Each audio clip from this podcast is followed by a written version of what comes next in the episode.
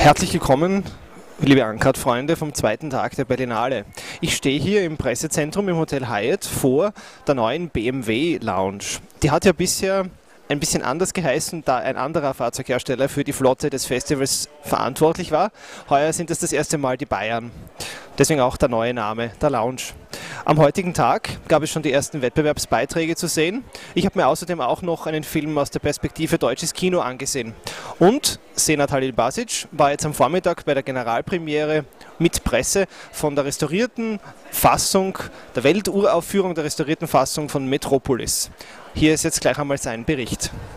Ja, auch von mir ein herzliches Hallo aus Berlin. Ich stehe hier gerade vorm Brandenburger Tor, wo Metropolis gezeigt wird. Und zwar nicht irgendeine Version, sondern die Welturaufführung äh, der neuesten Version der sogenannten Final Cuts von Metropolis.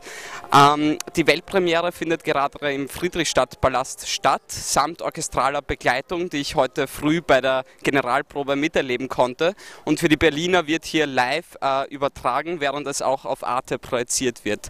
Es ist ein Klassiker der Kinogeschichte und dieser Klassiker der Kinogeschichte wird hier zu wahrem Kino-Event für alle.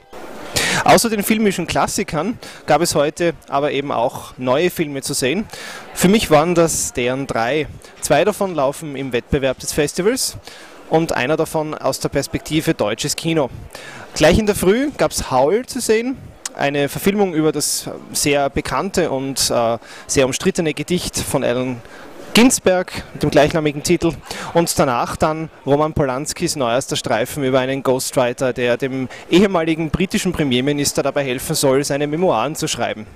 Und weil wir ja gemeinsam, der Senat und ich, den Kahn-Film gestern schon am Abend gesehen haben, der jetzt am Nachmittag gerade läuft als Wettbewerbsfilm außer Konkurrenz, habe ich mir am Nachmittag einen Film aus der Perspektive deutsches Kino angesehen, nämlich Renn, wenn du kannst. Einer der beiden Filme, mit denen Franziska Weiß heuer auf dem Festival vertreten ist.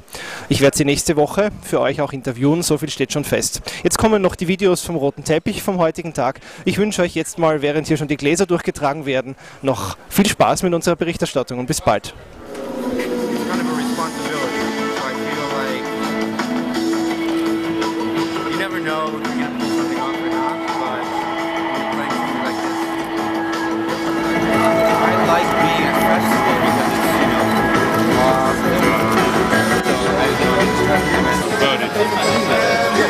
dwa.